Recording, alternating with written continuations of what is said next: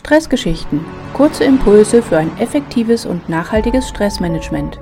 Mit Christiane Förster. Hallo ihr Lieben, heute gibt es schon die dritte Folge der Stressgeschichten. Unglaublich.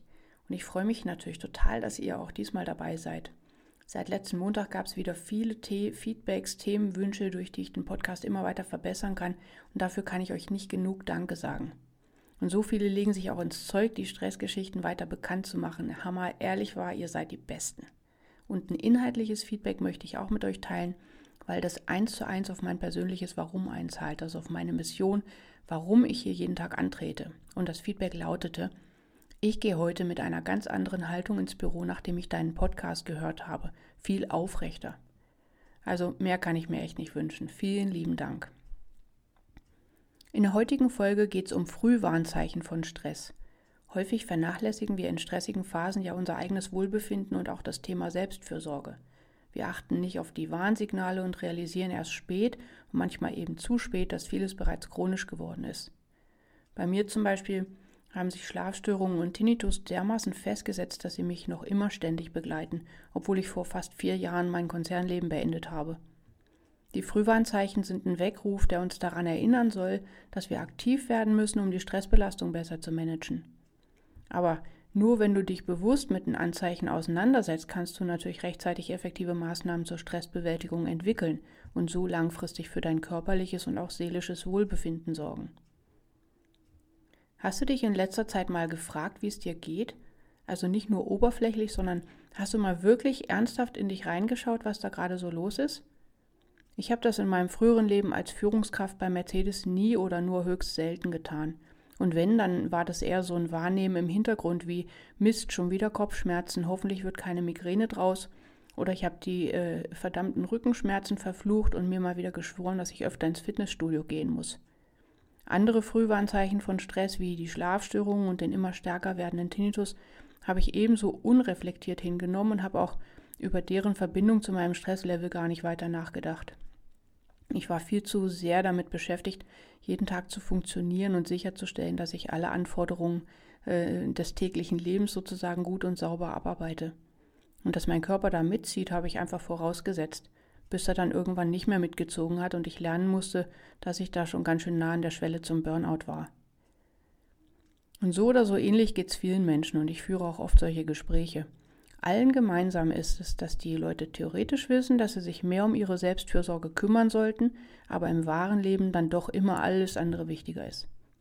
Manche Symptome wie Kopfschmerzen, innere Unruhe und Nervosität, ständige Erschöpfung oder Schlafstörungen werden tendenziell schon irgendwie als Auswirkungen von Stress wahrgenommen, aber es gibt viele weitere Anzeichen, die oft gar nicht unmittelbar mit Stress in Verbindung gebracht werden so mangelnde Konzentrationsfähigkeit, zum Beispiel Veränderungen im Essverhalten, Verdauungsstörungen, Haut- oder Zahnprobleme, Haarausfall, Gewichtsveränderungen, sozialer Rückzug, häufige Erkältungen, ein geschwächtes Immunsystem, dann Muskelzuckungen, Muskelverspannungen, Muskelkrämpfe, Sodbrennen, erhöhter Alkoholkonsum, Rastlosigkeit, Reizbarkeit, Schwindel, Herz- und Kreislaufbeschwerden und die Liste könnte ich noch viel länger fortführen.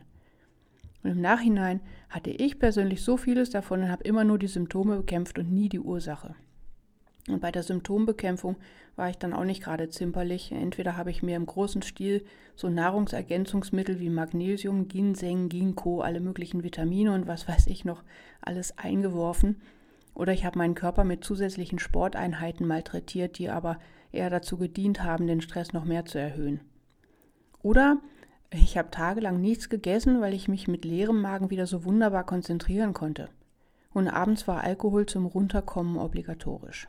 Also ist alles absolut nicht zur Nachahmung empfohlen, obwohl ich mir sicher bin, dass es da draußen viele gibt, die es genauso machen und wenn nicht noch krasser. Aber nochmal zurück zum Ausgangspunkt. Es geht darum, dass du deine Frühwarnzeichen wahrnimmst und auch als solche einordnest. Also im Sinne von schon wieder Kopfschmerzen, klar, ich hatte ja auch viel Stress in den letzten Tagen. Und nicht, Mist, schon wieder Kopfschmerzen geht gar nicht, ein bis zwei Ibus einwerfen und dann weiter. Nur wenn du die Frühwarnzeichen für Stress siehst, kannst du rechtzeitig gegensteuern. Hier ist mein Impuls für dich. Nimm dir jeden Tag ein paar Minuten Zeit, um dich kurz mal durchzuchecken, wie es dir geht. Frag dich mal Folgendes. Wie gut und lang hast du letzte Nacht geschlafen? Wie ist deine allgemeine Stimmung heute? Wie hoch war dein Stresslevel? Wie lange hattest du Stress? Wie intensiv? Wie fit und leistungsfähig hast du dich heute gefühlt? Wie aktiv warst du heute? Sprich, hast du nur am Schreibtisch gesessen oder warst du auch mal draußen, hast du Sport gemacht oder so? Wie hast du dich heute ernährt? War es wieder mal Gyros oder Currywurst oder hast du es geschafft, gesund zu essen?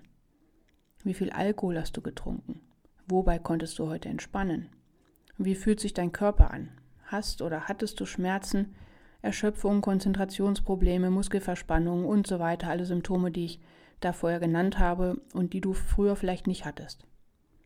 Schreib dir die Punkte am besten auf und bewerte die Antworten zum Beispiel auf einer Skala von 1 bis 10 oder als Ampel, rot, gelb, grün oder mit Smileys, was es auch immer für dich am besten passt.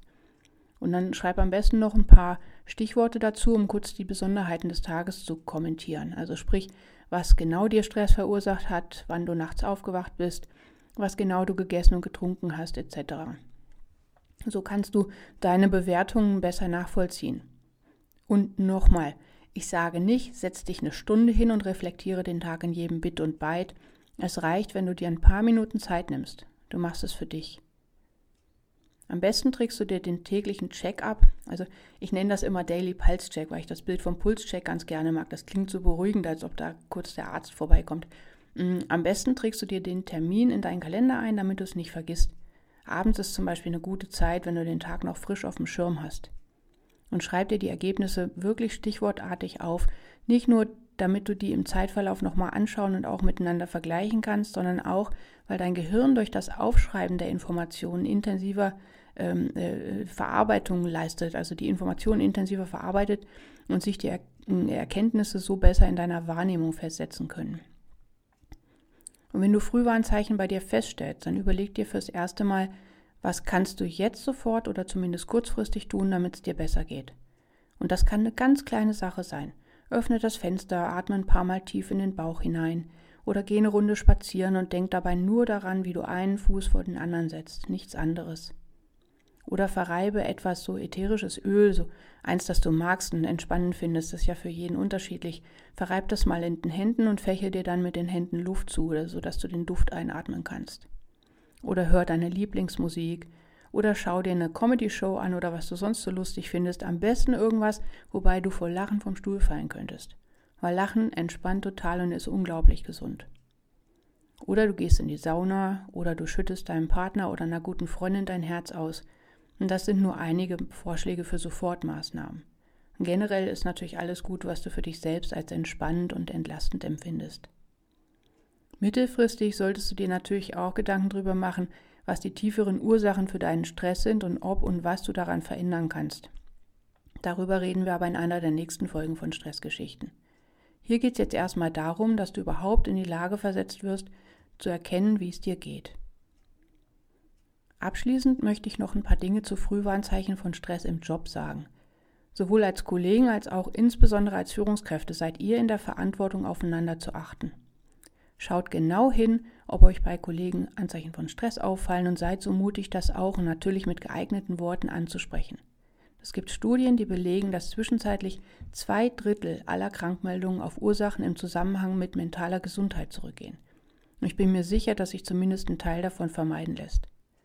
Zum Beispiel, indem du als Führungskraft die Arbeitsbelastung im Team im Auge behältst und sensibel bist für Anzeichen von Überbelastung. Und ähm, du solltest auch nicht dazu beitragen, das Stresslevel unnötig zu erhöhen, zum Beispiel durch ein Meeting nach dem anderen oder stundenlange Workshops ohne Pausen dazwischen. Oder durch das zeitliche Überziehen von Meetings, das wird ja auch immer gern genommen. Ne, all das trägt noch mehr zu Stress bei und sollte auch im Sinne einer guten Arbeitskultur natürlich vermieden werden. Gibt es Anzeichen von Stress im Team, dann nimm die Leute zur Seite und rede mit ihnen. Frag nach und schaut gemeinsam drauf, was an der Situation geändert werden kann. Zeig, dass du als Führungskraft Wert darauf legst, dass es deinen Leuten gut geht. Mach regelmäßige One-on-One-Termine mit jedem Teammitglied und gib so den Mitarbeitenden einen Rahmen, ne, bei dem sie sich auch über solche sensitiven Themen wie ihre persönliche Situation und Stressbelastung äh, ja mal mit dir reden können und wissen, dass die Nöte auch ernst genommen werden. Wenn Führungskräfte vorleben, dass Selbstfürsorge wichtig ist, dann werden auch die Mitarbeitenden ermutigt, die eigene Gesundheit und ihr Wohlbefinden zu priorisieren und auf ihre Stresssymptome zu achten. Und das hat dann nicht nur aus betriebswirtschaftlicher Sicht Vorteile, da die Produktivität der Leute definitiv steigen wird, sondern es wird auch das Arbeitsklima auf jeden Fall verbessern. So, ihr Lieben, das war's für heute. Ich hoffe, ihr nehmt für euch den Impuls mit, euch jeden Tag kurz bewusst zu machen, wie es euch geht und tragt dieses Bewusstsein weiter in euer persönliches Umfeld, in die Firma oder in welchen Kontext auch immer. Vielen lieben Dank, dass ihr auch heute wieder mit dabei wart. Die nächste Folge von Stressgeschichten erscheint nächste Woche, gleich am Montagmorgen. Ich freue mich auf euch. Eure Christiane von InBalance Coach.